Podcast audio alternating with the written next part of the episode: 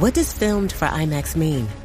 It isn't just a movie that'll look great on IMAX's screens. It means that hiding from a sandstorm feels like fear in every flicker. And every triumph is felt in every sound wave. And the things we've only imagined, you can truly experience those too. That's what filmed for IMAX means. Get tickets to experience Dune Part 2 now and IMAX's exclusive expanded aspect ratio. Does Monday at the office feel like a storm? Not with Microsoft Copilot. That feeling when Copilot gets everyone up to speed instantly? It's sunny again.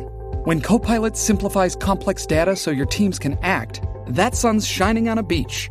And when Copilot uncovers hidden insights, you're on that beach with your people and you find buried treasure. That's Microsoft Copilot. Learn more at Microsoft.com slash AI for all. Survivor 46 is here, and so is On Fire, the only official Survivor podcast. And we have a twist this season.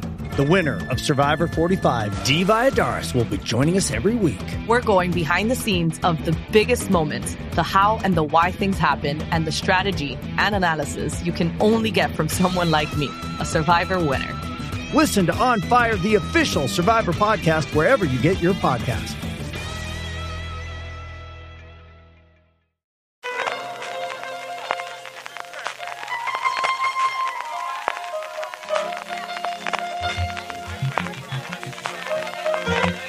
Estás escuchando Fuera de Series con CJ Navas. Desde el cuartel general de los Cuatro Fantásticos en el edificio Baxter, California, estás escuchando Fuera de Series, el programa que semana tras semana te trata las noticias, comentarios y curiosidades del mundo de las series de televisión. Yo soy CJ Navas y como siempre acompaña Jorge. Jorge, ¿cómo estamos? Muy bien, aquí estamos. Y con la ausencia de Don Carlos, que está todavía en Segovia, está volviendo, si puede volver, a la segunda parte Sí. de alimento. Sí, sí, una escapada de una, de una semana. que creo ¿Cómo que- se hacen las escapadas? Sí, sí, lo que pasa es que el- el- el- un poco frustrado, lo curioso es cómo, cómo ha salido, porque fue por una, una publicidad en Facebook, o sea, ya están metidos en el siglo XXI por, por completo. Lo que pasa es que con lamento de mamá, porque mamá decía, yo prefiero ir a Almería ahora, ahora en, en febrero, porque igual hace un poquito mejor de, mejor temperatura, pero nada, Segovia ahí una semanita, creo que más con un catarro importante, Interesante. interesante, pero que era, que era, era de esperar. Pero bueno, ahí se han escapado, o sea, que el centro de jubilados como, como, como está mandado. Segovia siempre vale la pena ir, ya sabéis que yo no suelo veranear siempre por ahí, es una ciudad y un entorno alrededor, porque al final es no solamente la ciudad, la capital, sino toda la provincia y en general todo Castilla. A mí sabes que tengo una querencia, yo creo que, no sé si en general en la gente que vivimos en, en la playa, que se viene todo el mundo por acá, que buscamos luego la, el interior y la montaña y estas cosas, pero a mí siempre me ha gustado esa parte muchísimo más, sin desmerecer al resto de España, que allí donde haya ido, yo creo que no me lo paso mal en absolutamente ningún sitio. El caso es que, como decíamos, no tenemos a don Carlos ahora en presente, pero lo tendremos evidentemente para las recomendaciones, porque como siempre ocurre en estos casos, que cada vez son más habituales, nos manda un pequeño audio con las recomendaciones que tiene de la semana. Arrancamos, como suele ser habitual, fuera de series, hablando un poquito de lo que hemos hecho durante la última semana y, como os decía y os anticipaba hace siete días, volvemos con las entrevistas y además volvemos por partida doble y la semana que viene también tenemos dos. Os hemos cogido, desde luego, el ritmo con gustos. Y es que en Gran Angular de Fuera de Series, donde las colgamos todas y si queréis verlas también en nuestro canal de YouTube, ya sabéis, youtube.com barra Fuera de Series, donde no solamente podéis ver las entrevistas, me podéis ver a mí todas las mañanas con mis ojeras y con mis sueños cuando grabo a las 6 de la mañana el streaming, podéis ver Premier también con todos los trailers cuando lo hacemos con Francisco Bellón y un servidor y evidentemente también fuera de series. Teníamos, como decíamos, una entrevista con Frank Carballal, que es el co-creador y el coordinador de guion, realmente el showrunner de Una vida menos en Canarias, este procedimental clásico que se ha estrenado ya en A3 Player y que yo confío y espero que funcione muy bien en Antena 3 cuando se estrene, yo creo que para verano, tiene toda la pinta de que será ahí y que tengan una segunda temporada, porque solo han sido cinco episodios lo que por ahora han grabado y yo espero que desde luego de esta producción de plano a plano tengamos muchos más. Y luego Adolfo Moreno, el co-creador y jefe de guion, el coordinador de guion de Pícaro, el pequeño Nicolás, la docuserie en tres episodios que ya se ha estrenado en Netflix, que tengo tremenda curiosidad, primero por cuándo se va a ver en nuestro país, la recepción que tiene y sobre todo cómo va a ejercer el cambio en la percepción que se tenía de Francisco Nicolás, toda aquella gente que recuerda el caso en 2014 cuando fue detenido y la cantidad de memes y de horas de televisión alrededor, no tanto del caso, sino del personaje que se construyó en la prensa. Yo creo que eso el documental lo hace francamente bien. Hablo largo y tendido con ello con Juan en la entrevista con Adolfo Moreno y también en el premier de esta semana, un caso que yo, por circunstancias personales, he seguido muy de cerca y que conozco, no me quedé allí, sino cómo estaba a día de hoy y que tenía curiosidad, de verdad que tengo franca curiosidad por ver en qué puesto está la semana que viene y qué tal ha funcionado. Súper interesante lo que cuenta de, cómo convencieron a, la madre de, de, este participar, como igual es un pequeño, un pequeño spoiler, pero me da pena el decirle, como dijeron, eh, esto lo hacer Netflix, con lo cual nadie lo va a hacer, a menos en un tiempo un corto de tiempo, nadie va a hacer todo documental sobre esto, y la gente, la verdad que va a, conocer, va a creerse, no va a ser ni lo, ni lo que se ha publicado, ni lo que se cuente, va a ser lo que sale en el documental. Así que este es el tren que tienes que coger y hacerlo. Y luego, de, de Franca Mayal, lo que estoy fascinado es decir, ¿cómo es posible que hubiera algún directivo que estuviera en contra del título? Yo estoy igual. es, es, es, fantástico. o sea, el título es maravilloso porque es que engancha, se queda fácil y, y además lo que dice él, un poco, resume un poco toda la serie. ¿Cómo es posible que tuviese que pelearse para que, para que le admitieran el, nombre? Me, me, llamó mucho la atención. A mí me llamó más la atención todavía que dijese que hubo un director que al final no lo tuvieron porque se negó a dirigir algo que tuviese ese título. O sea, es, una cosa alucinante. Además, eso que, que el tono es, claro, el tono es, justo la, broma, lo que cuenta el picayelos y, y demás, es, que justo, es que encaja perfectamente. No sé, me, llamó mucha atención, porque hay una cosa que es que es un golpe de genio el, el, título. Yo creo que sí, en los dos casos, ¿eh? Y, y Carvallal, a mí me gustó mucho la entrevista de alguien defendiendo el procedimental clásico con la fuerza y, con el convencimiento que hace él, igual que lo hace Don Carlos aquí Fuera de Serie, de es que esta serie la vemos todos, nos gustan a todos, y por qué el hecho no podemos hacer que no todo tiene que ser una grandísima cosa loquísima, sino que se puede hacer una serie de entretenimiento y esta de verdad que lo consigue. Recuerdo un poco al, parece como que todavía eso, que, que parece que dentro de, la, de las, si de por sí sigue habiendo la distinción entre la película y la serie, que mm. a pesar de los pesares sigue habiendo como esa distinción y ese cosa de primera categoría y segunda categoría, que es totalmente absurdo hoy, hoy en día, también dentro del mundo de la serie sigue habiendo ese, y siempre hemos comentado mucho con el, tema de las, de las series diarias, que parece como que es un producto menor, pero que en realidad es un producto igual de digno, igual de tal, y encima es una, una cantera, y bueno, y que, que da de comer a muchísima gente y que le forma a muchísima gente a todos los niveles, tanto detrás como delante de las cámaras. Y los procedimentales igual. Es, al final son el, el es, en muchas cadenas, sobre todo en Estados Unidos, es el esqueleto directamente de, de, las cadenas son las procedimentales. Y es a nivel de producción, como dices tú, pero es que a nivel de espectadores, es decir, lo que Amadeo Padre siempre hacía de acompañar a la gente y de juntar especialmente abuelas y nietas para ver, sobre todo cuando empezaron a montar, y ahí sabes que Borja y Diana tuvieron mucha culpa, las, toda la parte de Luisita y de Amelia, es que es una labor social, o sea, yo aquí, sabes que esas cosas tan elocuentes como cuando decían de Gran Hermano que era el experimento social, me parecen muy burras, pero que creo que son tan legítimas y tan normales. Y yo soy el primero que me gustan las cosas más raras del mundo. Y alabo de Reservoir Down 2, y alabo Atlante, lo que quieras yo, de esas semanas, de todos los screens que nos pasaron, los que más rápido vi y los que vi, todos los que nos pasaron, y no vi más porque no pasaron más, fue Una vida menos en Canarias, te lo puedo asegurar. Tenía muchas ganas y espero que además eh, los, intérpretes, todos los cameos que hay, no cameos, sino los personajes extras que te eh, eh, que permite cada el procedimental clásico de tener estrellas invitadas en cada episodio, creo que es una serie bastante más que digna. Es que creo que francamente es una serie muy entretenida, muy divertida, que le cogen el tono desde el principio y que creo que en una segunda temporada puede mejorar muchísimo más. Así que nuestra lanza y nuestra labor desde luego por aquí viene, que, la defendemos muchísimo, y ved Pícaro también. De verdad, son tres episodios, vedla este fin de semana, que yo creo valen muchísimo la pena, sobre todo los que estáis por encima de la treintena y recordéis ese 2014 y lo que fuera ese mesecito, mes y medio de todos los memes, aparecer en todos los programas de entretenimiento, en todo lo de humor y todas las parodias que se hicieron de Francisco Nicolás, vale la pena. Jorge, vamos con, eh, recordamos los grupos, la tienda y todo lo demás. Pues seguimos igual con, el grupo, los grupos en Telegram y y, WhatsApp, que sigue creciendo. A ver si esta semana consigo llegar a las 100 personas en, WhatsApp, que para uniros tenéis que poner fuera barra WhatsApp, se abrirá WhatsApp directamente y entonces podéis uniros al, al, canal, que bueno, de momento ponemos los estrenos eh, diarios, ponemos los programas nuevos y demás, y a ver si poco a poco vamos poniendo alguna, cosa, alguna cosilla, cosilla más. Y en Telegram igual, telegram.m eh, barra eh, fuera de series para entrar en nuestro, grupo, que más ahí compartimos todo lo que podemos tener en el canal. hemos cambiado de 2.000 ¿no? personas, hemos crecido un montón. 1.600 y pico tendría no sabría ahora decirte cuánto Un buen, buen montón. Un segundín, además el, ayer me, me, fijé, sí, no, 1.688 personas tenemos en el, en el grupo de, de, conversación, que bueno, ahí todos los días comentamos, recomendamos y decimos las cosas que Sí, además lo normal es que estén siempre simultáneamente ciento y pico personas, que cada uno está lo suyo y gente, como ocurre en todos los grupos de a este nivel más todavía. Hay gente que comenta mucho, gente que comenta poco, que aparece de vez en cuando, pero al final yo creo que una visión general de cómo está el patio y de lo que se comenta a nosotros nos sirve muchísimo. Yo siempre lo digo, se lo comento ahora que ya he vuelto a dar las clases a mis alumnos, de, de, esa cuidar esa comunidad y sabes que es un porcentaje de gente la que va a estar allí, pero esa es la gente a la que le puedes plantear un problema, una cosa nueva, a la que le puedes lanzar una idea, con la que sabes que vas a poder contar. Y que nos ayudan cuando nos corrigen, que hoy falta no sé qué, hoy, hoy no sé, y luego, gracias a eso también, eh, días de, es que hoy no han estrenado esto, y nos enteramos, por ejemplo, cosas que, series que supuestamente se van a estrenar ese día, que no se estrenan o que se han estrenado. O cuando de repente tenemos los precios de alguna cosa en Latinoamérica, que tenemos varias gente, nos llegan y ese tipo de cosas. Luego sabéis que tenemos fuera de Series Plus, nuestra forma de apoyar directamente este proyecto. Sabéis que lo podéis encontrar toda la información en fuera de series.com barra plus. Allí lo que podéis, lo que tendréis lo que tendréis con Fuera de Series Plus es, por un lado, eh, todos los programas que tenemos sin publicidad en cualquier reproductor de podcast. Lo podéis suscribir automáticamente y tenéis todas las instrucciones para hacerlo. Tenéis también un descuento permanente en la tienda Fuera de Series, que este febrero ahí lo hemos tenido con todos los productos y a ver si en marzo ya volvemos a tener alguna colección nueva, que ya vuelven las novedades. Y luego lo que tenemos también es que los fines de semana, sabéis que la newsletter de lunes a viernes de Fuera de Series es siempre gratuita, pero los sábados y los domingos tenemos dos artículos que escribe este que os habla. El sábado nuestras siete recomendaciones para el fin de semana, cosas que escuchar, cosas que leer, cosas que ver, y el domingo estos artículos que me he dado por hacer un poquito más amplios, pues sobre lo que me gusta a mí, ya sabéis, la punta de la tecnología, lo que hay detrás del mundo de las series y del mundo de las plataformas. Esos dos tenéis una parte que podéis leer y luego hay un muro de pago que os podéis eh, leerlo si tenéis ese, eh, si os, nos apoyáis, como os digo, desde fuera barra plus.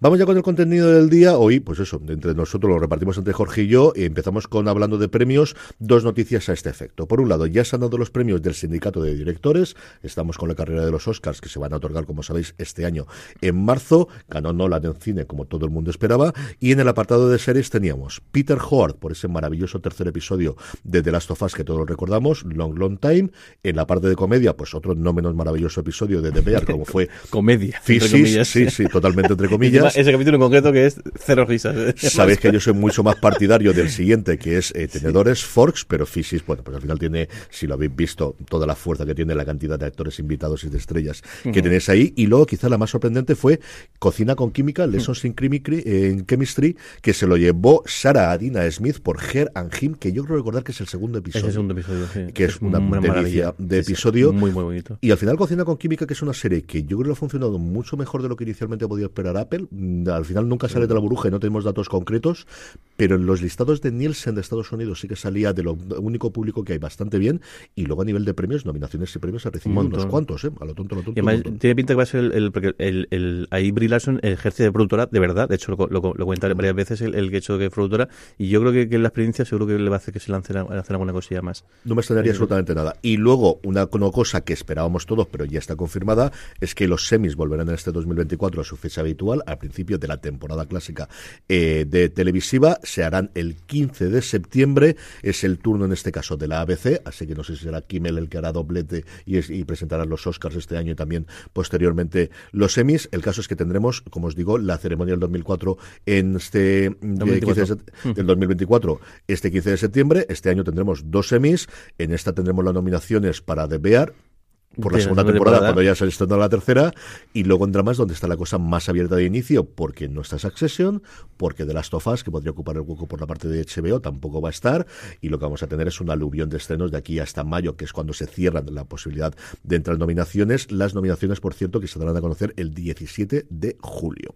Jorge, vamos ya con el obituario. Pues tenemos un montón de gente a la que dar el, último adiós, tristemente. Por un lado, eh, Benny Fitzgerald, un, un guionista, sobre todo quizá el, el papel más el, trabajo más importante fue el, el, de La Pasión, la película de Mel Gibson, que además me parece que la cosa no acabó muy, muy bien porque acabó incluso demandando a, él, porque le pagaron mucho menos de lo que en principio, en principio fue acabó siendo después la, la película, pero bueno, no, la gente no, tiene demasiados eh, trabajos a menos conocidos, porque es verdad que tiene varias cosas que no está, no está acreditado, como el, caso de Moby Dick, la versión que hicieron para, para televisión en, en, 98, pero sí que lo más reciente es que era, era, era uno de los, de los consultores, eh, consultores en, en Evil, en la serie del matrimonio King, eh, para, eh, para tiene pinta que realmente hacía más cosas, pero que no, no estaba acreditado como Es una de las clásicas figuras de Hollywood que cuando conoces un poquito cómo funciona aquello, lo sabes que es gente que se gana y muy bien la vida escribiendo, reescribiendo, apoyando, pero que normalmente no tiene títulos. Él se especializó mucho en hacer adaptaciones de grandes novelas eh, clásicas, hizo esa, como dice Jorge de Moby Dick y cuatro o cinco más. Y Sangre Fría también, si no me también tuvo. Hizo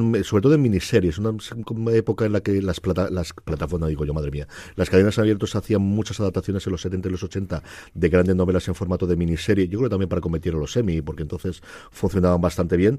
Y mm, bueno, pues un fallecimiento y Evil, que hablaremos después Sí, en sí. el apartado de cancelaciones. Igual también ha fallecido Han Bradford, el que durante un tiempo fue el, el- el jefe guionista de, del, del, del Tonight Show de, de- con, con Johnny, Johnny Carson, ha fallecido a los 68 años. También ha fallecido eh, Robert eh, eh, Mellon, un cineasta con una carrera también mm, enorme, especta- espectacular, ganador incluso de, de, del, de premios como el Camerador o el, o el Peabody Award. El, quizá- en nuestra, nuestra, vamos a decir que, que fue también uno de los directores de, de Battlestar Galáctica. Y lo curioso es que llegó a hacer ocho películas con Edward G. Soms, con lo cual tiene pinta de que se va muy bien y que eran muy, muy, muy, muy amigos. Pero también tiene, la, balada, la balada de Gregorio Cortés, un montón de, de películas, un montón de, de- de tra- de trabajos. Y también ha fallecido, en este caso más por parte de la, de la industria, Ed Mint, el que fue el creador de CinemaScore, que es este sistema que, que el que había para, para, para conocer un poco las au- audiencias, ¿no? O la- o la- o el- o el- Aquí me puedo tirar horas y os recomiendo encarecidamente, lo pondré en la newsletter este fin de semana, el artículo que hace Deadline sobre la vida over milagros de este hombre, que era un matemático judío, un tío que era un cerebrito desde joven, que publicó un libro en su adolescencia llamado El método Minz para resolver raíces cuadradas, era una alternativa que había para el método, y eh, él cuenta que Cinemascore se le ocurrió cuando fue a ver una película de Neil Simon llamado El detective barato, el de Chip Detective, que coprotagonizada por Peter Falk y por Anne Margaret y por Ian Brennan en el 78, o sea, nos vamos un poquito de tiempo, que había leído una crítica, la crítica la ponía muy bien y cuando fue allí le pareció horrenda. Y le cabreó tanto que volviendo para casa, como tenía el cerebro y había hecho el otro, dijo, ¿por qué me tengo que fiar de un crítico cuando las audiencias me podrían dar una información mucho más veraz? Y dicho y hecho, empezó a hacerlo. Y el siguiente gran momento brillante que hizo fue ¿Cómo hago yo que las audiencias me digan qué les ha parecido? Primero, necesito algo muy simple y segundo, no puedo asegurarme que las audiencias, que, o que la gente cuando vaya al cine tenga un bolígrafo o tenga algo para poder marcar como si fuese el bingo que hacen los Estados Unidos o cuando votan. Entonces, ¿qué es lo que hizo? Bueno, pues en un yendo uno de los días a la sinagoga, le dieron una especie de folleto, no sé exactamente qué, que lo que más os puede parecer es estos anuncios que veis de que te dan el teléfono y tienes el recortable para hacerlo, pues imaginaros eso, el Cinemascore lo que tiene es, tú tenías una solapa, estaba mm, pre- perforada la tarjeta, tirabas hacia atrás o rompías la que tú votabas y eso lo entregabas a la salida del cine en su momento y se sigue haciendo a día de hoy. Eso fue a venderlo a todos los estudios, a todos los cabezas de estudios y que lo descubrió es que la puntuación que tenía Cinemascore y sigue siendo a día de hoy marca clarísimamente a partir del día del estreno qué audiencia va a tener, perdón, qué tanto dinero va a recaudar. Una cosa que tenga un F, que es la peor nota que puede tener, puede ser dos veces la recaudación del primer día, pero algo que tenga un A o un B se puede ir a 4,8 o a 4,5 veces. Es una cosa absolutamente, claro, a mí me pilla en medio, ¿no? En la parte audiovisual y la parte matemática, me quedé alucinado. Tengo, quiero hablar de YouTube en el fin de semana, pero igual cambio el artículo y hablo sobre este hombre y lo que supone CinemaScore y esta forma de medición nueva porque me tiene absolutamente fastidiado. Me ha gustado muchísimo, muchísimo, muchísimo. Pues y ya con eso lo tenemos, ¿no? No, sí. Afortunadamente ya ahí acaba el, obituario. Sí, señor. Vamos ya con toda la parte de plataformas y de cadenas. Arrancamos con Amazon Prime Video. Jorge, en esta me encargo yo, que es Tenemos una película nueva, la de viajes de fin de curso. Se anunció ayer, ¿no? Se, anunció, se Se anunció ayer una nueva comedia protagonizada por Yolanda Ramos y un montón de gente joven. ¿Por qué? Porque la temática que tiene, y yo creo que es una cosa brillante, es en primavera del 2021, después del confinamiento, un grupo, dos grupos realmente, 50 alumnos aproximadamente, se van con dos profesoras a Mallorca a disfrutar de una más que merecida viaje de fin de curso. ¿Qué ocurre? Pues que viene una nueva oleada de coronavirus y no pueden salir del hotel. Y ahí tienes a 50 chavales y chavalas con todas las hormonas de los 18, 19 o 20 años, dos profesoras, de las cuales una Yolanda Ramos, así que os podéis imaginar el- el- cómo puede ir la cosa, eh, un hotel y, como dicen, muchos, muchos minibares. Chicos, yo no sé cómo tal estará, pero la premisa me parece maravillosa. Yo creo que es una cosa brillante. Basado en parte en hechos reales, en el, en el caso aquel que, que hubo. No sé si fue en la primera oleada o en la segunda oleada. Esos que se quedaron allí. Yo creo que fue la primera. Yo creo que fue la primera. El que, bueno, que, que durante varios días el salseo fue el que, que estaba pasando en ese, en ese hotel y que deja de pasar. Y la, los vídeos desde cómo descolgaban bolsas con alcohol y, y demás tienen toda la pinta de que, de que le, le han cogido de, de ahí la idea. Por otro lado, Cord Jefferson, el responsable actualmente de una película que tengo unas ganas tremendas de ver, que es American Fiction, que ha tenido bastante buen recorrido y que trabajó previamente en televisión. Este tío era uno que escribía para The Ringer. Bueno, realmente en Granland, en el proyecto anterior que tuvo dentro de SPN Bill Simmons, entró como periodista, empezó a gustarle el mundo del Hollywood cuando se trasladó a Los Ángeles para trabajar, trabajó en Watchmen, que fue su gran espaldarazo, eso le permitió hacerlo, y va a ser el co-creador y el co-guionista de al menos de los primeros episodios, junto ni más ni menos que John Wells, una institución en la producción ejecutiva y en los guiones en Estados Unidos, el responsable de urgencias, la persona que cogió las riendas cuando se lanza, eh, se marcha en su momento eh, Sorkin. Sorkin del ala oeste de la Casa Blanca, de la nueva adaptación de Causa Justa, protagonizada por Scarlett Johansson, que fue el primer papel que hizo Scarlett Johansson como la hija de Sean Connery en la adaptación que se hizo previamente en cine, una cosa a la que tenía muchas ganas de ver previamente por todo eso que te ahora, pero ahora con este hombre más todavía, de verdad que tengo muchas ganas de ver. Yo creo que esto finales de año, principios del año que viene. Y además el primer gran papel en televisión de Sí. Scarlett Johansson. Y por último, lo que tenemos es el especial Dinner Party con José Andrés el próximo 19 de marzo. Había salido ya el anuncio de que se estrenaría en Estados Unidos y la confirmación de que podremos ver este especial que tiene toda la pinta de ser un piloto, por si la cosa va bien, poder tener este programa después, en el que José Andrés cocinará platos españoles junto a, atentos, Jamie Lee Curtis, Brian Cranston y Osia Jackson, que es quizás menos conocido, pero es un tío muy popular en Estados Unidos. Pues eso, que cuando eres José Andrés, pues estos son los invitados que tienes a tu casa. Muy a favor de esto. El 19 de marzo, nos queda nada para poder ver este especial. En el caso de, de, de- de MC y MC Plus tenemos el bueno ya, ya la fecha de estreno de, de Paris, en la- esta miniserie eh, con Esp- Esposito sobre este antiguo conductor de, de escapadas de, de crímenes y, y demás, reconvertido, pero que por cosas que ocurren tiene que volver a su a las, a las andanzas. Aquí no va, no va, no va a llegar el 1 de abril. 1 de, 1 de abril. Y además te tenemos, el, lo pusimos cre- creo en, el, en la newsletter, lo comentamos, eh, lo comentamos, el trailer la verdad tiene bastante eh, buena pinta con, con Bradley Whitford también como, como su, su, su ponente. Este seguro que tenemos que pegar un vistazo. Y luego también han eh, anunciado el, el, el que AMC se ha hecho con Avoid That Works, una serie i- israelí que también está dando mucho, mucho que hablar sobre el tema de la gestión subrogada y, y demás. Y llegará, no sé si tenemos fecha, No tengo la que fecha todavía. pero bueno, que llegará aquí a, a, a- a- a AMC. Sí, esta lo habíamos comentado, lo que no se sabía, se sabía que la tenían ellos, pero no sabían si se iban a estrenar en AMC Plus o en AMC en lineal, y finalmente es el lineal. Apple TV Plus, por su parte, lo que tenemos es, por un lado, nueva serie, como no, llamada Prime Target, protagonizada por Leo Woodward y Quintessa Swidel, eh, también en el reparto un larguísimo etcétera de gente conocida como Stephen Rea y Martha Plimpton, posiblemente sean los dos nombres más importantes. Una serie que nos presenta a un brillante graduado en matemáticas, hoy con las cosas como veis va todo de matemáticas, Edward Brooks, que descubre pues el, os iba a decir, la piedra filosofal de las matemáticas, que es cómo poder predecir los siguientes números primos, algo que ha intentado muchísima gente y que no conoce, primero por la curiosidad eh, intelectual y luego porque, a- por- porque desde los últimos años toda la criptografía se basa en números primos y el poder conocer eso haría que pudieses, no por fuerza bruta como se puede hacer los hackeos ahora, sino poder tener eh, todo el conocimiento y, mm, sacar toda la criptografía que hay actualmente. Eh, Taylor Sarder, que es el personaje de Swindle, es un agente de la NSA que se dedica a supervisar a cerebritos matemáticos que haya por ahí sueltos para que no hagan ninguna barbaridad. Se van a empezar juntos y lo que tendrá, evidentemente, es una conspiración como la copa de un pino, que es lo que esto apunta desde el principio. Así que esto es lo que vamos a tener en, en la serie que está creada por Steve Thompson, que ha trabajado en Vienna Blood y también en Sherlock previamente y va a dirigir a Bradley Hope de Grandes Esperanzas y sobre todo Top Boy, una serie que rescató Netflix y que le ha funcionado muy bien a la plataforma. Tal cual. Luego también tenemos el, el The Last Frontier, otra, en este, en este caso, la- la- yo creo que ya habíamos comentado la, la serie, que tenemos a Jason Clark como fichaje, y ahora ya se unen dos personas más al reparto, Dominic Cooper y Hale- y Haley Bain, en otro drama, otro drama más de Apple TV, de Apple TV Plus. Sí, lo último que tenemos en Apple es la confirmación de que han sido ellos los que se han llevado el gato al agua con la nueva serie de David E. Kelly y de Nicole Kidman, que últimamente forman un tándem de entre guion y, prote- y- e interpretación y producción. Me, llevan como cuatro o cinco Un montón. series. Es decir, es que, Nicole Kidman lleva una, una carrera de, en, televisión en los últimos cinco años. brutal. brutal brutal.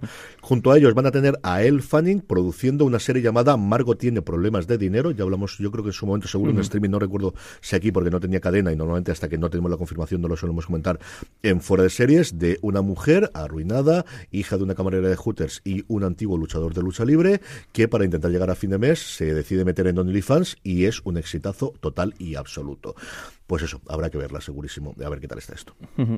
Ahora pasamos a Disney Plus, que justo además ayer, ante- o ante- o creo que fue a- a- ayer, anunciaron la, el estreno de, de esta de X-Men 97, esta vuelta a la serie que todo el mundo seguro que conoce de, de, de- de animación de, los X-Men, que ah, yo creo que estuvo, no fue en Telecinco, puede ser, o, el, si no me equivoco, fue en, en Telecinco, fue sé que fue en, era una generalista eh, y que además tiene la melodía que más se sigue utilizando hoy en día, la, na, na, na, na, na, eso se- que además tiene incluso el, guiño en, en, en Hulk al, meter la, la sintonía.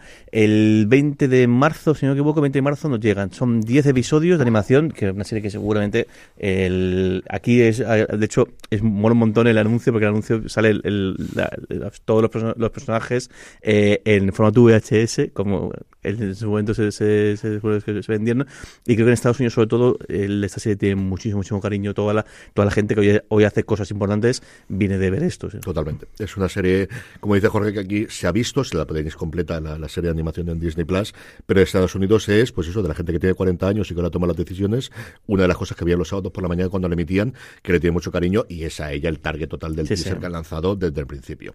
Eh, sobre fechas de estreno, pues una mala noticia, entre comillas, y es que Elsbeth, el spin-off de The Good Wife, se va a retrasar su estreno en Estados Unidos y también aquí en España, y no la podremos ver hasta el 23 de abril en Movistar Plus. Así que, bueno, pues nada, a esperar un poquito más, hasta primavera no podremos ver finalmente a Elsbeth Taccioni de nuevo, eh, a Carrie Preston interpretando al personaje maravillosamente, junto a Wendell Price, Jen Krakowski, Linda Lamblin y Reta y Blair Underwood. Y luego también otro, anuncio que hizo esta semana Movistar Plus, aprovechando el Día Mundial de la, de la, de la Radio, porque este, además este año es el año que se, se cumplen 100 años de emisiones oficiales de en España, porque en realidad eh, las emisiones empezaron un año antes, pero no, no, es- no- no había licencia, fue realmente un fabricante de radios que estaba haciendo cosas en plan piratilla, pero este sí, este 2024 es cuando se empieza la, pri- la primera emisión oficial, y bueno, van a hacer un, una- un documental en dos partes con un montón de, de gente de, de voces conocidas del mundo de la radio, tanto de, programas matutinos, de, de- de tarde como como de noche, y se verá en algún momento a lo largo del, del, del año que, pues, no sé, esto, lo que tarden en, en juntar las, en hacer las entrevistas. Yo creo que tienen que yo creo que casi to- todas, porque las fotos tenía pinta de que fuesen de las entrevistas. Yo Pues creo sí, que más sí. un tema de programación de cuándo la queremos meter que, Que no de cuándo. La otra cosa que tenemos es la confirmación de quién va a protagonizar definitivamente Celeste, la serie de Diego San José, y es uno de los tres nombres que yo tenía en la cabeza originalmente, que es Carmen Machi. De hecho, la propia actriz decía que Diego le llamó diciéndole, he escrito un papel para ti. No sé si se lo dijo a más gente, porque esas cosas nunca las sabes, pero desde luego tenía toda la pinta que si piensas en quién puede hacer un papel de una inspectora de Hacienda a punto de prejubilarse y que de repente se mete en el caso más importante de su vida, que es determinar si la cantante pop más conocida del planeta ha vivido 183 días en España y por lo tanto tiene que pagar sus impuestos aquí o no, pues Carmen Machi es uno de los tres nombres clarísimo. Esto va a permitir a la actriz volver a colaborar con The Medias Pro Studios, que actualmente Globo Media, que es donde ella hizo Aida, y Siete Días eh, es, forma parte de Media Pro Studios, y ella misma decía que quisiera volver a trabajar con gente como Luis San Narciso o Laura Fernández Espeso, que estaba muy contenta, y el resto del casting entiendo que lo empezaremos a conocer, incluido a la Celeste, que da título a la serie, dentro de poco, porque la cosa se empieza a rodar dentro de nada. De hecho, había un tuit de eh, que puso Diego San José diciendo la serie dentro de 183 días, o sea, haciendo el guiño con lo que hay, y se ve que sí que se va a estrenar dentro de seis meses. Veremos lo que ocurre. De cual. Y luego otro, otra docuserie, en este caso eh, Muros, una serie que tiene la, gente, este, tiene, la temática es bastante interesante. Cuatro episodios va a ser, eh, lo que hace es, es seguimiento a- en cuatro cárceles de, de- de España, además con, han llegado a un acuerdo con, con, instituciones penitenciarias para poder me- meterse en, en- creo que son dos de mujeres y dos, de hombres, si no, me- no me, no me equivoco, y bueno, pues eso, un poco la vida de- dentro de la, de la gente que está recluida en, en, en las cárceles, su, su día a día. Seguimos hablando de fichajes, en este caso Suits LA, Suits Los Ángeles, este no spin-off, sino serie en el universo Suits, porque sí, todo es universo, todos son franquicias y todo es suite, ya tiene protagonista, que es ni más ni menos que Stephen Amell, que cambia el traje de Arrow por el traje, la corbata y el maletín, para interpretar a un antiguo fiscal de distrito de Nueva York que hace 15 años, por cosas que no conocemos inicialmente, pero que le van a perseguir, como podéis imaginar, dentro de la serie, se traslada a Los Ángeles, se junta con un socio, montan un bufete, empiezan a defender casos interesantes y todo va a estallar cuando comienza la serie en el que tienen problemas, de- tiene que aceptar casos que nunca esperaba, un elenco de personajes que no saben, y es una cosa que nunca pasa en este tipo de series, no saben conciliar su vida personal con la profesional, no saben separarla la una con la otra y como os decía antes, los fantasmas del pasado que creyó de dejar con 3.000 millas por camino o 6.000 millas de distancia entre Los Ángeles y Nueva York, volverán para sea. atormentarle. Pues Pobre esto es lo que ocurre, que voy a estar viéndolo, vamos, como el primero, que sabe Dios y los clavos de Cristo. Vamos, sin ningún tipo de problema. Veremos quién la trae aquí, porque siendo esto en NBC, lo normal es que fuese Claro, NBC lo que tiene aquí en España es o Sky Showtime, que yo creo que sería una muy buena serie para Sky Showtime, que trincase los derechos internacionales Netflix por el setazo que ha tenido Suits en- allí, o que viniese alguna de las dos plataformas, las dos canales de NBC aquí, pero es que ni en Sci-Fi ni en Calle 13 la vio inicialmente. Así que yo apostaría o se venden los derechos internacionales a Netflix, que no lo descartaría, o que viene Sky Showtime. eso, el, el resto de temporadas está en Netflix, está en- aquí en España, solamente No, fue el, el en Estados en Estados Unidos. Unidos, ¿verdad? O sea, que es que ahí puede jugar un poco. Porque Yo no recuerdo que la estrenó aquí en su momento. Voy a ver si mientras tú hablas de la siguiente. Pues mira, hablando justo hablamos de, de Netflix, dos estrenos, dos fechas que han, han dado. Una serie nueva, 15 de marzo, eh, Ma- eh, Mano de Hierro, una serie que está ambientada en, en- en el puerto, en, es el puerto, no sé si es el puerto Barcelona en, en- un puerto, con, con temas de, de- de tráfico, de, tra- o sea, de, un poco de todas las cosas turbias. Bueno, está el, el este- con, con Eduardo Fernández, con Jaime Lorente, con Chino Darín, con Tania Molina, con Sergio López y con Enrique, Auquer. Que Nos han dejado un pequeño vistazo muy, muy, muy, muy por encima. Y bueno, pues tenemos también un poco de- de de, de disparos y demás y tráfico de todo tipo de cosas en los containers. Seguro que dentro de poco nos llegará un, nuevo- un nuevo trailer porque la verdad está, el estreno está ahí, 15, 15 de marzo. Sí. Y luego otro también, eh, el caso Asunta. Ya tenemos también, han dejado caer también una pequeña una pequeña escena en la cual vemos ahí al, el, ay, se perdón, se me el, el- se me el, el nombre. Tenemos al, a, em, sea posible. Eh, eh, eh, eh, a Candela Peña y a Tristán Uy- Ulloa, que me, me, me había trancado, haciendo una, una- unas pequeñas escenas que recreando una, una entrevista que antes se, se le filmó a, a Rosario Porto y a Alfonso Basteja en, en su momento, y la fecha, confirmación, 27 de abril, nos llega esta, esta miniserie. Suits está disponible en Netflix, pero no se metió este verano. Yo creo que estaba de antes, eh, aquí en España. Y donde se estrenó aquí, que estoy imbécil, si es una producción de Sony, fue en eh, en. España. Quien la Ujú. estrenó en su momento y quien trajo las nueve temporadas en emisión con respecto a conforme estaba en Estados Unidos fue aquí Ah, pues España. sí, sí, pues, también es una, se- una serie muy, muy, muy, muy de X, Totalmente. muy, muy de X, muy de Sí, sí, y seguramente si tienen ellos la posibilidad de, de hacerse con los derechos y sabiendo el, el todo y más que al final Stephen Amell también es un tipo que con, con, con, con su, con su caché y, y falta por ver el resto de- de- del elenco que también es posible que sean bastante Sí, yo creo que vamos además con toteo. O sea, yo creo tendremos coprotagonista. Yo creo que tres o cuatro noticias más de Y casting. además los es procedimental con también tras- eh, con, con sus 18 o 23 Sí, episodios. sí, va para NBC, así Sí, que de inicio tenemos eso. Hay que ser si entra dentro de. Yo creo que salvo que tenga un acuerdo global internacional, no sería mal sitio. O sea, eso sí que es factible. Veremos, porque le funcionará muy bien a XN. Yo creo que es una serie que se vería muchísimo, desde luego.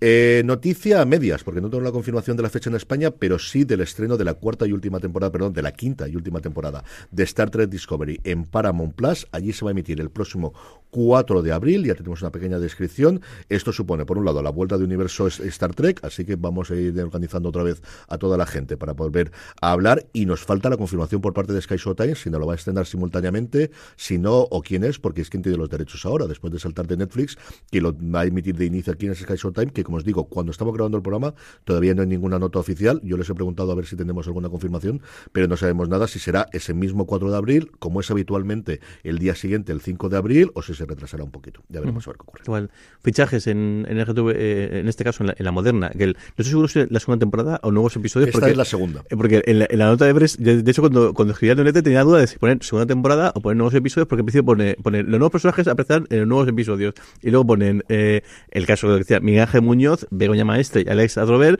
eh, aparecerán en la segunda temporada que se está jugando ahora, ahora mismo. Así que no sé tampoco si ha habido un, un lapso de tiempo entre la primera y segunda tem- eh, te- temporada o quizá la primera temporada ha sido todo lo que ya se rodó de, de, de golpe y ahora están con, con esto, pero bueno, que la serie no, no, no ha parado porque se sigue emitiendo de lunes a viernes por las tardes en, en, en- en la 1 y en, en, y en el RTV Play. Sí, para celebrar su eh, la emisión del episodio número 100 se hizo un evento de presentación de prensa en Madrid esta semana. Pues de estas cosas que vivir en provincia de que no vaya, porque me hubiese gustado mucho. Y además iban todos los actores y las actrices vestidas como sus personajes. Té y pastita, eso hubiese Totalmente, o sea, el actor anteriormente conocido como Mam iba con un traje en blanco de decir, sí señor, si eres Miguel Ángel Muñoz, Que- que Yo sí. esto no le sienta bien a nadie, pero a ti te va a sentar muy bien, estoy totalmente a favor. Así que de estas cosas de verdad que te fastidia de si estuviese allí me hubiese podido escapar, pero aquí pues uno va lo que puede, pero al final es más complicado. Seguimos hablando de fichajes y es que Cuando nadie nos ve, la primera producción de ficción de Max Original en España, que ya conocíamos previamente, esta adaptación de la novela homónima de Sergio Sarría, que está publicada por Espasa, que iba a hacer Dani Corpas y dirigida por Enrique Urbizo, ya tiene protagonistas, que es lo que nos faltaba por saber, y yo entiendo que empezará a rodar dentro de nada. ¿Quién tenemos? Maribel Verdú y Mariela Garriga van a hacer la dupla de investigación de este caso que ocurre en, en Morón de la Frontera entre el pueblo y la base militar que hay allí. Eh, Maribel Verdú a la sargento de la Guardia Civil, eh, Mariela Garriga a Magali Castillo, a una agente especial del Ejército de los Estados Unidos, que cambia de sexo con respecto al con respecto al libro. Ahí era un hombre y aquí tienen dos protagonistas femeninas e investigan, por un lado, un suicidio de un habitante de, Morón de la Frontera y por otro lado, un posible caso de tráficos y de negocios ocultos del coronel, que es el máximo responsable de la base aérea. Rápidamente las dos se pondrán en contacto porque en los casos tienen similitudes y tienen uno entre sí y a partir de ahí empezarán a investigar. Como os digo, se trata de la primera ficción que ya tiene el título de Max Original, se va a estrenar a partir de que la plataforma ya llegue a nuestro país y yo entiendo que esto como muy muy tarde lo tendremos a la vuelta de verano, si se empieza a rodar ahora. Tal cual, la que también tenemos fecha de estreno es de Sympathizer, que aquí han traducido como simpatizante era, de esperar. Esta sátira de espionaje con un doble agente vietnamita, francés, que, que, que, es bastante, bastante eh, loco, la han creado entre eh, Park Chan-wook y, y, Don, y y tiene que quitar el gran nombre que tiene es el de, el de Robert Downey Jr., que más hace varios papeles, el, algunos de ellos incluso alguna gente de, de, la CIA, es una cosa muy, muy, muy, muy, muy, marciana. 15 de abril nos llega esta, esta eh, miniserie y eso, ya han aprovechado también para sacar un, un nuevo tráiler. Sí, muchísimos actores importantes orientales y Sandra Oh también está ahí dentro. Y luego lo último, en materia de rumores, habría en marcha una nueva serie en el universo de Juego de Tronos que sería una precuela de la precuela actual, porque lo que nos contaría es la historia de la conquista de Westeros por parte de Aegon el Conquistador, lo previo 200 años antes de lo que está ocurriendo actualmente en la Casa del Dragón. Quien estaría desarrollando la idea es Mattson Tomlin, que es el co-guionista de la segunda película de The Batman de Matt Reeves, que ya colaboró en el guion de la primera, pero no tuvo crédito porque al final, por temas del sindicato, pues solamente puedes aparecer X personas. Y como os decíamos al principio cuando hablamos en el obituario, es muy habitual que haya gente que se dedique a reescribir o a mejorar los guiones y que finalmente no aparezcan los títulos de crédito porque no da tiempo a tener muchos más. Así que veremos qué ocurre. Otra más que tenemos en cartera de cosas de no a engañar. Es decir, ¿qué funciona bien? Pues con el Conquistador. Esto lo conocemos más o menos bien, ya lo hemos planteado. ¿Y qué tenemos? Tenemos prácticamente todas las casas que conocemos a día de hoy, con los Targaryen en pleno apogeo y además los dragones. Y podemos contar un poquito de lo que allá. Yo creo que es una idea bastante interesante para poder tener. Sí, la, duda que tengo es, y lo comentaba, pues no, no lo confirman, no se sabe si es de imagen real, que yo creo que sí, pero también, pero el, claro, no sé si será también de, esas proyectos de animación que mm, contaba yo creo que Martín, pero yo creo que en este caso mm, tiene mucho más pinta de que sea de imagen real. Esto tiene toda la pinta de ser imagen real. Yo creo que si fuese animación lo hubiese dicho Porque además da, para varias temporadas y creo que da para, y, y, que si empiezan ahora lo más seguro que sea la que retome el coja, el testigo de la Casa del Dragón. Si la Casa del Dragón se queda en 3-4 temporadas no tendría pinta, porque si empieza ahora a rodar el piloto eso en menos de un año y medio, dos años no te pidas. Entonces, yo, creo que este sí, se están ahora con, con eh, yo creo que más que con el guion de estar ahora mismo con, con la idea. Esto hasta dentro de dos años, tres años no lo habremos casi seguro. Segurísimo. Y luego lo que tenemos es, hablando precisamente de Sony Pictures, la posible reboot, la posible, porque para que veáis que nada está muerto, de Embrujada. Sí, sí, de la serie clásica.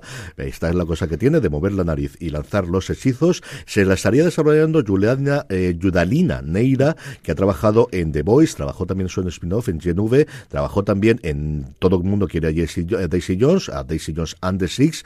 Y lo más curioso de la noticia es que cuando fue a presentar la idea a Sony le gustó tanto que le hicieron un acuerdo global. Sea, salió allí no con el encargo de la serie, sino con un acuerdo global, con lo complicado y lo carísimo que están a día de hoy, y cuyo primer encargo sería hacer este reboot de Embrujada. Me tiene fascinada esta noticia, de verdad. Yo, imagino llamar de teléfono después, ¿cómo, cómo, ha ido? Dice, espérate, un segundo que me, que me veía. Te tomas un café y te cuento porque no, mira, te mira, O sea, que vayas ahí te imagino que al final esto, a pesar de lo pesar, o sea, son estas reuniones tiene que ser con nervios y con pues si lo hago bien o dejo y decir, no, no, es que no solamente la, lo quieren esto, sino que han llegado a un acuerdo. Mira, mi productora, que ayer posteriormente me hace mucha gracia lo, lo del el nombre de la productora que es eh, Final- eh, eh, famosas eh, últimas palabras, eh, produ- produ- producciones, me parece una, una maravilla. Y bueno, pues al final la, la- la mujer, después de haber hecho cosas bastante interesantes, pues ahora tiene el, el, pues eso, carrera abierta por los próximos 5 o 10 años, f- fácil, con, con este tipo de cosas. Muy a favor, Muy totalmente.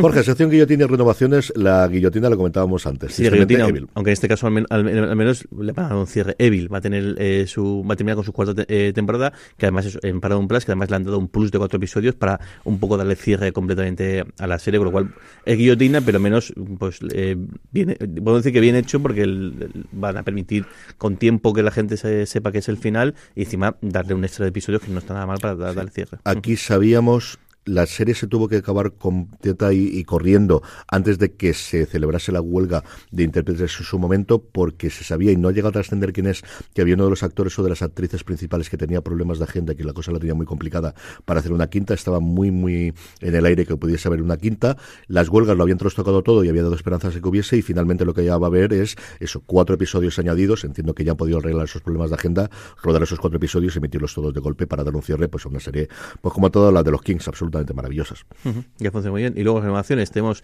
por un lado, Apple TV Plus ha dado tercera temporada a Invasión, que a pesar de Besares ahí sigue haciendo su temporada, temporada, que una serie que por lo general no, no aunque sí es verdad que esta segunda temporada ha dado un vuelco muy muy muy grande, pero la verdad es que luego en, en cifras se está haciendo muy muy buena audiencia a nivel, a nivel mundial. Luego, esta para sorpresa de nadie, eh, Abbott Elementary, Colegio Abbott va a tener cuarta temporada en, en la NBC, cuando yo creo que la tercera está a punto de, se estrena ahora, está a punto de estrenar. La se estrenó en Estados es un Unidos el bloque, ¿no? martes y la renovaron el jueves. El o sea, la renovaron sí. después de la emisión del primer porque, episodio de NBC. porque igual el miércoles tenían, tenían, Sí, sí. tenían lío y no les dio tiempo a mandar el, el email porque si no seguramente el, el miércoles lo hubiese renovado.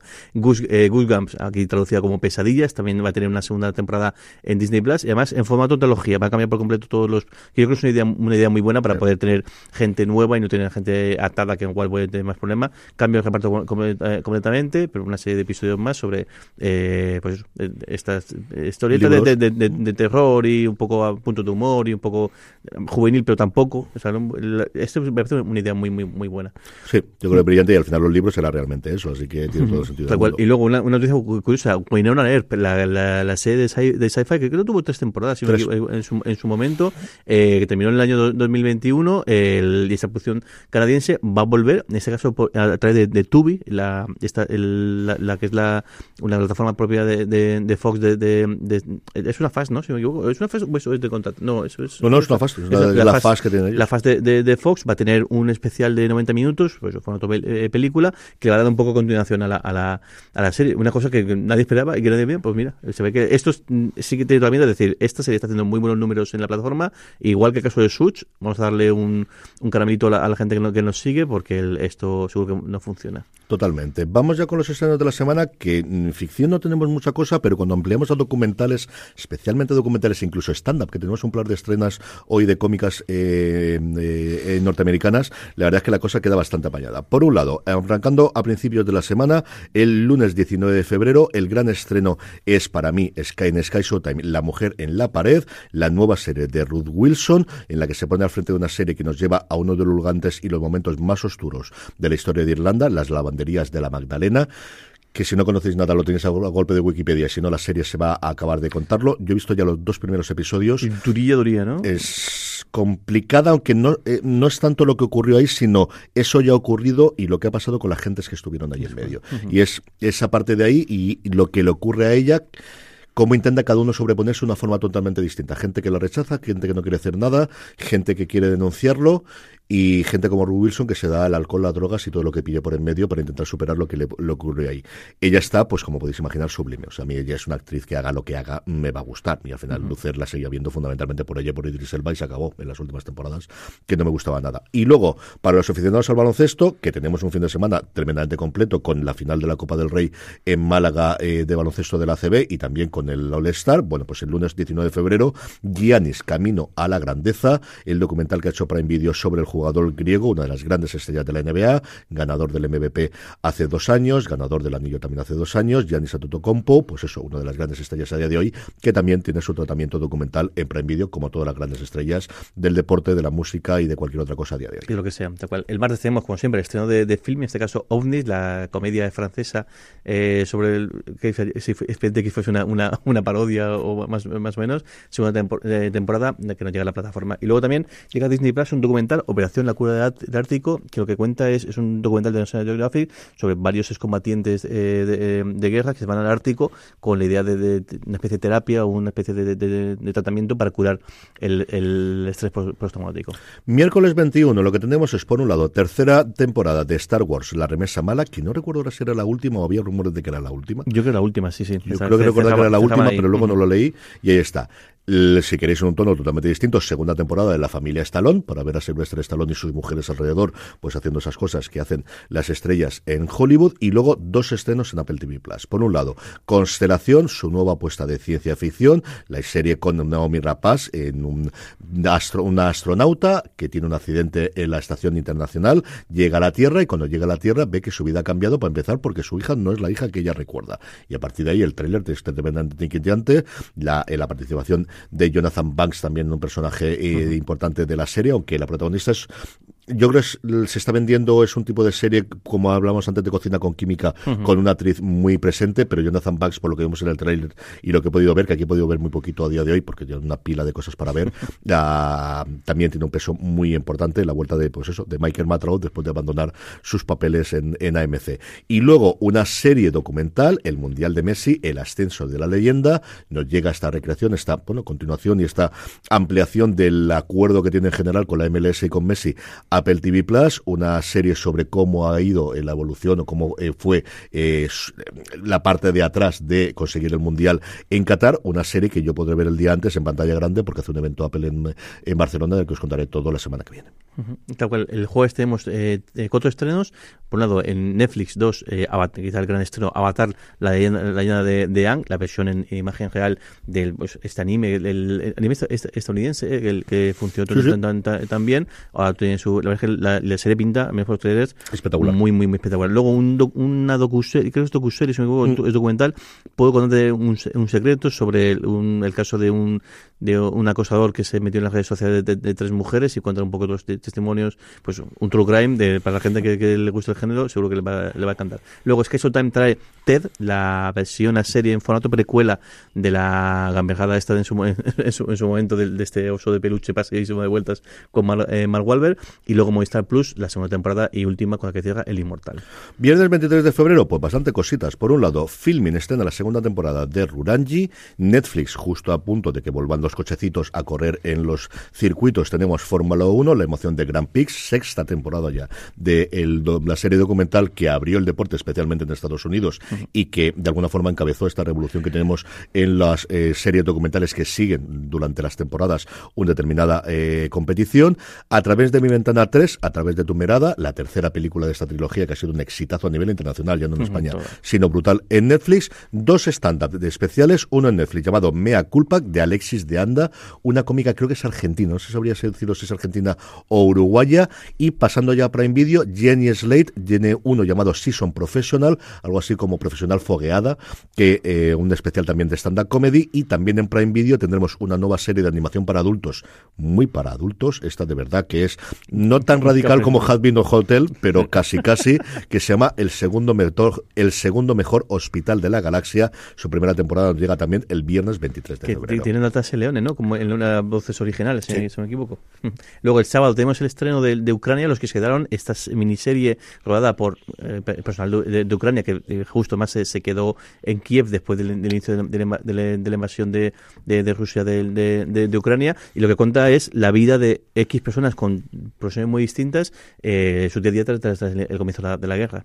Y luego, si queréis ver gente guapa recibiendo premios, tenéis dos citas. Una es hoy domingo, cuando estéis viendo el programa en podcast, eh, TCM va a hacer los BAFTA, los premios ingleses de cine, eh, con una presentación y con una gala de dos horas que empezará a las 8 de la tarde, y el domingo 25 de febrero, que es lo que estamos hablando, la madrugada, en concreto del domingo al lunes, Netflix, sí, sí, Netflix es otro de sus eventos en directo, con lo que está probando a principio de año, los premios del sindicato de intérpretes, así que tendremos, pues eso, todas las actrices y todos los actores de Hollywood dándosela de enhorabuena y recibiendo premios o no recibiéndolos y cabreándose un poquito, como os digo, en una gala que se verá por primera vez en Netflix. Todo esto hemos tenido, vamos con una pequeña pausa y volvemos enseguida. You know you need protein to fuel results, but it's not easy when you're drinking the same bland, chalky shake every day. Stop punishing yourself and get to GNC for the best protein in the game, including all the hottest brands and crave-worthy flavors that'll keep you coming back for more. We're talking protein that legit tastes like cookies, your favorite cereals, indulgent desserts, and more. So bust out of your protein rut and actually look forward to those shakes with unbeatable protein at unbeatable prices. Fuel your fitness with protein at GNC. Grey's Anatomy, the most iconic binge-worthy drama is back, along with answers to the biggest cliffhangers. Will Teddy survive? Will Joe and Link finally find happiness together? Meredith returns along with fan faves like Arizona. You can now stream every episode of Grey's ever on Hulu and new episodes next day. Watch the season premiere of Grey's Anatomy tonight at 9, 8 central on ABC and stream on Hulu.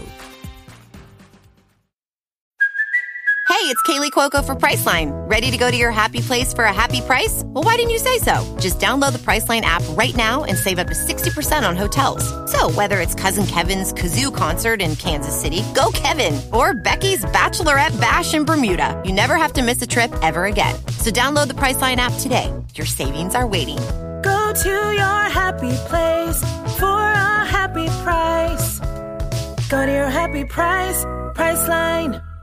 En fuera de series se ha escrito un email y tenemos, no, y tenemos otro comentario, sí, Jorge. Decía tenemos... lo, lo, los SAG, espérate, este año los, los, los speeches en, en los primeros del, del SAG pueden ser mmm, tremendos, tremendos, tremendos con lo, con lo que hemos, de donde venimos. Pues sí, tenemos dos comentarios. El, eh, uno que hemos recibido de, de, un, de, un, oyente y otro de Don Carlos. Vamos primero. Sí, yo creo que con Don Carlos lo dejamos después para cuando hagamos las vale. recomendaciones, así que vamos con este otro comentario de Manuel.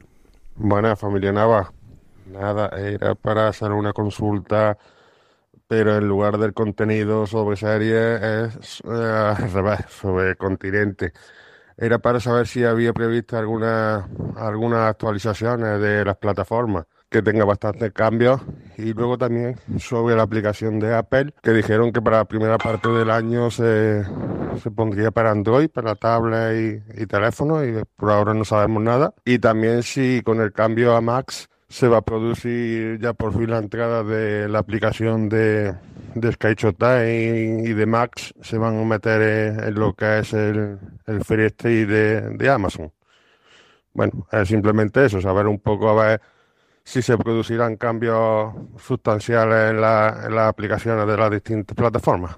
Gracias que sepamos, o sea, las que sí que, bueno, Max tiene que cambiar sí, sí, sí, o sí, seguro. TV Plus ya tiene un cambio reciente eh, al principio al principio de, sí, al principio de año, ¿no? Más o menos. Cambió a principio de año. Lo que no sé es lo que pregunta él acerca de Android y de la entidad, eso sí que no tengo información. Ahí, sí, ahí, ahí la no, no tenemos, pero sí que lo suyo sería que, que, que, llegara, pero sí que lo había comentado. Y luego el otro cambio que sí que es el confirmado es el de Movistar Plus, que llevan diciendo que desde hace tiempo que sí que están cambiando, que sí que están integrando, que sí que, que van a hacer algún. De hecho, que creo que la plataforma que más la gente se suele quejar de, de cómo funciona o cómo, o cómo, o cómo va y que el, y más eso con la llegada de Sky Time, cuando había muchos contenidos, tienen que ver la manera de, de darle y, y, luego el propio plan de Movistar Plus para diferenciar un, un, un, poco. Yo creo que ahí entre la nueva tarifa de que te suscribes independientemente, como uh -huh. dice Jorge, Sky Time y especialmente Max, Max yo creo que se van a esperar a con la integración Max. de Max. Uh -huh. Max no cambia tantísimo con respecto a HBO Max, pero algún cambio tiene, sobre todo de cara a si, como todos pensamos, van a tener esa pata deportiva, sobre todo de Eurosport, de cara a los Juegos Olímpicos, que ellos tienen los derechos, Televisión Española tiene muchos, pero quien tiene realmente global es eh, Eurosport, que es propiedad de Warner Bros. Discovery, y luego la que siempre se ha dicho que estaba, pero esto se está hablando de hace menos, como mínimo cinco años, era la de Amazon, era Prime Video, Prime Video. para uh -huh. integrar especialmente todos los channels.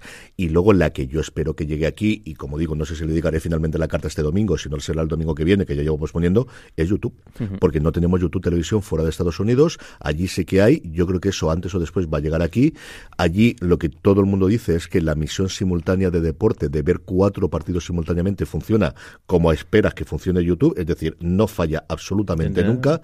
Y yo creo que esa interfaz, antes o después, va a extenderse internacionalmente. Y yo creo que es el gran competidor y el gran tapado de es que al final es donde la gente dedica muchísimo tiempo. Entonces, si esa suscripción adicional de tu plataforma favorita la tienes dentro de YouTube, que te sabes que la puedes ver, que ya si pagas el premium puedes descargar los episodios perfectamente, que además la puedes complementar con vídeos cortos de tus youtubers favoritos, creo que es el gran caballo negro en toda la competición, por lo que ahora está todo el mundo competiendo, que es lo que yo no hablaba, mm, no sé si lo había sacado de algún lado, pero yo bautizaba como la plataforma número uno, aquella en la que tú entras la primera, aquel lugar al que tú entras inicialmente, pues lo que era en la época en la que teníamos canales solamente, el primer botón que le dabas al mando a distancia, eso a día de hoy es Netflix para muchísima gente y todo el mundo quiere ser ese primer lugar de entrada porque te asegura visionados, que antes era importante, pero con los anuncios es muchísimo más importante. Entonces yo creo que eso sí que lo vamos a tener sin ningún género de dudas. Sí, yo creo que habrá un gran cambio cuando ya se haga mucho más común los, los eventos en directo porque los tienen que alguna eh, pues, la gracia de eventos directos es justo expresión de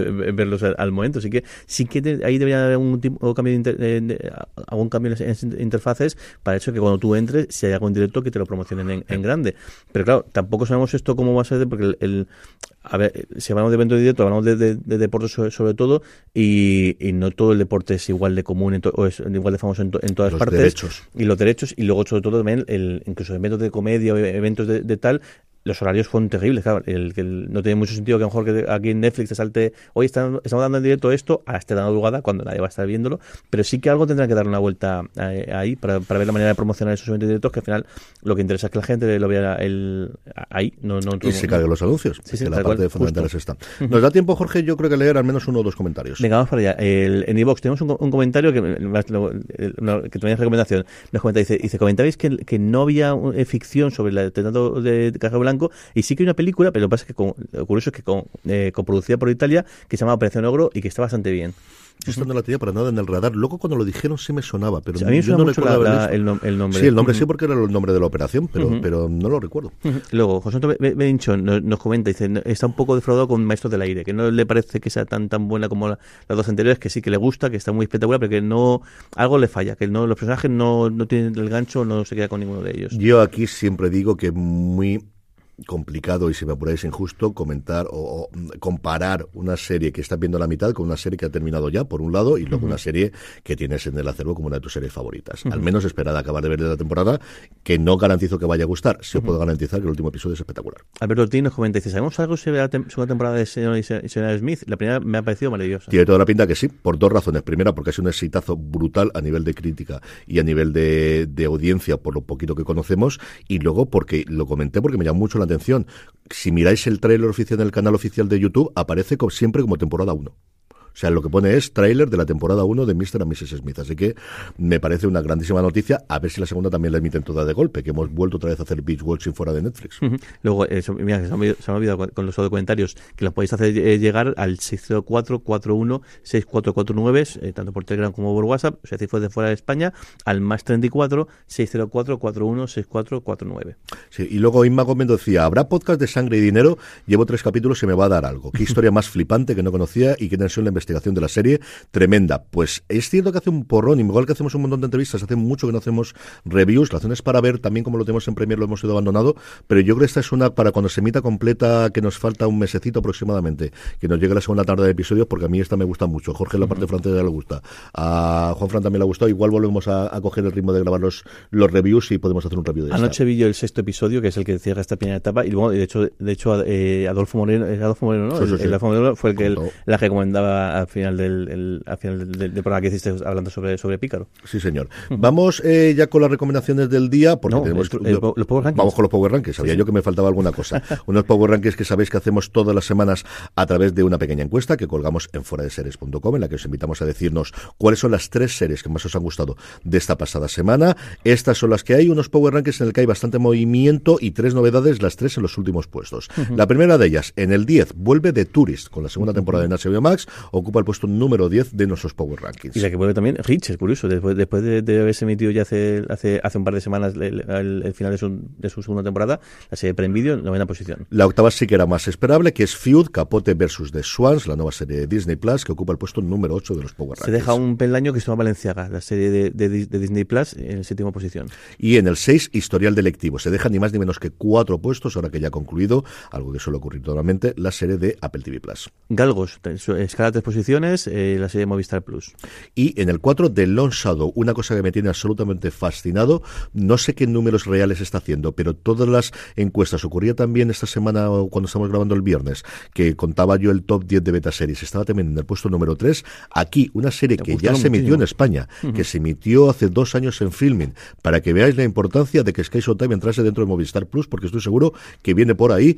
Eh, The Long Shadow, como os digo, ocupa el puesto número 4, escalando un puesto con respecto a la semana pasada. Y también escala un puesto Mr. and Mrs. eh, eh, Smith, la serie que se podía de Prime Video, que se podía ver toda, toda de golpe y que, bueno, como decíamos antes, ha gustado muchísimo. Y hablábamos también de esta, Los Amos del Aire, la serie de Apple TV Plus, en el puesto número 2. Y la única que se mantiene en su posición, como todo el mundo esperaba, True Detective, Noche Polar, la cuarta entrega de la serie de antología de HBO Max, y en este caso también de Movistar Plus podemos eh, verla, que se mantiene ahí. Cuando hoy, do- hoy cuando escuches esto domingo, mañana eh, se estrenará el último episodio. Y ya está. No voy a decir nada más acerca del último episodio. Sí, yo es lo que nos suele ocurrir siempre con todas las series de HBO y esta que además la puede ver además en Movistar Plus, pues eso, Más corregido y aumentado. Vamos ya con la recomendación de la semana y a que empezamos escuchando a Don Carlos. Bueno, pues sí, eh, lamentándolo mucho, he aprovechado y me he escapado esta semana eh, para ver Segovia, Ávila, por aquí, y ver un poco de románico y de iglesias. Aunque el clima no acompaña mucho, porque en fin, aunque ahora dice que el tiempo bueno es el de la lluvia, pues no acompaña un montón. Venga, mis recomendaciones. Eh, como serie vamos a darle una, yo creo que otra oportunidad al Inmortal, que eh, estrenará su segunda temporada el jueves día 22. Eh, es una serie española mm, que narra la, por la historia de esta familia de eh, eh, que se hizo el jefe del, AMPA en Madrid y cómo pelea ahora contra algunos de los sus de sus súbditos en, un tiempo. El mismo jueves también, ya hablando de documentales, en la ciudad perdida de Tamsés, un documental en Movistar Plus que mm, con toda la, la garantía de calidad y que parece mm, ser muy llamativo y más ahora que hay nuevas novedades en todas las excavaciones egipcias. Y el viernes, el día 23, Carlos. Eh, Carlos es Santana, claro, no, no- ni mi hijo ni yo. Pero en fin, eh, un homenaje a este enorme guitarrista y este gran músico que tanto y tanto nos ha divertido. Y un detallito nada más, bueno, pues aunque no sea una celebración muy, muy íntima, pero sí también recomiendo, eh, nosotros la, promoción del año 72 de los salesianos, nos volvemos a juntar este sábado siguiente y volvernos a vernos, pues una, una alegría para todos. Si alguno me escucha, pues una orden de aquí y nos vemos el sábado. Genio y figura hasta el final. Jorge. Ha aprovechado el- para el decir, audio- para ahí su vendo cuenta- precursor. es su- Ya está, ya está. es- es movida. Tira, ya, en fin, no lo vamos a cambiar Solo- solo falta decir, eh, a, a- ver si podemos ir en menos coches todos y nos juntamos. Podéis poneros en contacto ahí por foreses.com y yo me encargo de, de esto. Jorge, recomendación de la semana. Pues por un lado, Machos Alfa, que la segunda temporada del- del- de, la serie de Dos Caballeros en, en, en Netflix, que bueno, pues igual, ha capítulo mejor que peor, pero la que la máquina, como decías tú en, en Premiere, la máquina está súper engrasada y siguen, sigo pensando que, que ellas son mucho mejores que, que ellos en general, los personajes son, y las actrices son fascinantes, pero sí que el- ellos también, algunos que otros, otros personajes de, de, de Marcos, creo que pega un giro muy, muy, muy, eh, no, Raúl, Raúl, Raúl, el personaje de Raúl hace un giro muy, muy bueno. Y luego, esta llega tar- llegó tardísimo, pero me la recomendaron el fin de semana y es una serie que varias veces me, me he planteado poner a verla y no he empezado nunca. Y anoche vi, vi dos episodios de golpe. Breeders, aquí traducida como Pa- eh, Paciencia, la serie con Martin Freeman, que he visto dos episodios y me hace muchísima gracia. Y creo que es una serie que, para gente que, que, que compadre con, con, con críos pequeños, creo que le puede hacer muchísima gracia. Yo, por mi parte, rápidamente, La mujer en la pared, de lo que más he visto, Constelación la tengo a mitad y no os puedo decir mucho más, Avatar exactamente igual, porque nos llegaron los escritos dentro de nada, lo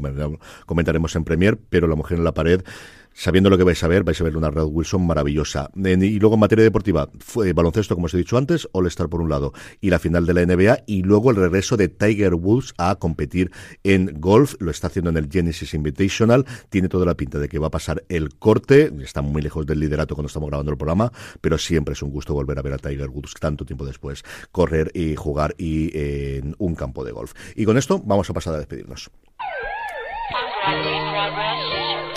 Don Jorge Navas, un abrazo muy fuerte hasta el próximo programa. Don Carlos, un abrazo allí donde estés y que vuelvas tranquilo y sano y salvo aquí a Alicante. A todos vosotros, querida audiencia, gracias por estar ahí. Pasaros por fuera de series.com y por nuestra tienda, la tienda fuera de series, fuera de series.com barra tienda, donde seguro que tenemos algo que os gusta, muchísimo contenido. Si nos queréis ver las caras, como decíamos en nuestro canal de YouTube, youtube.com barra fuera de series. Y ahora ya sí, que tengáis muy buena semana y gracias por escucharnos y recordad, tened muchísimo cuidado y fuera. Chao.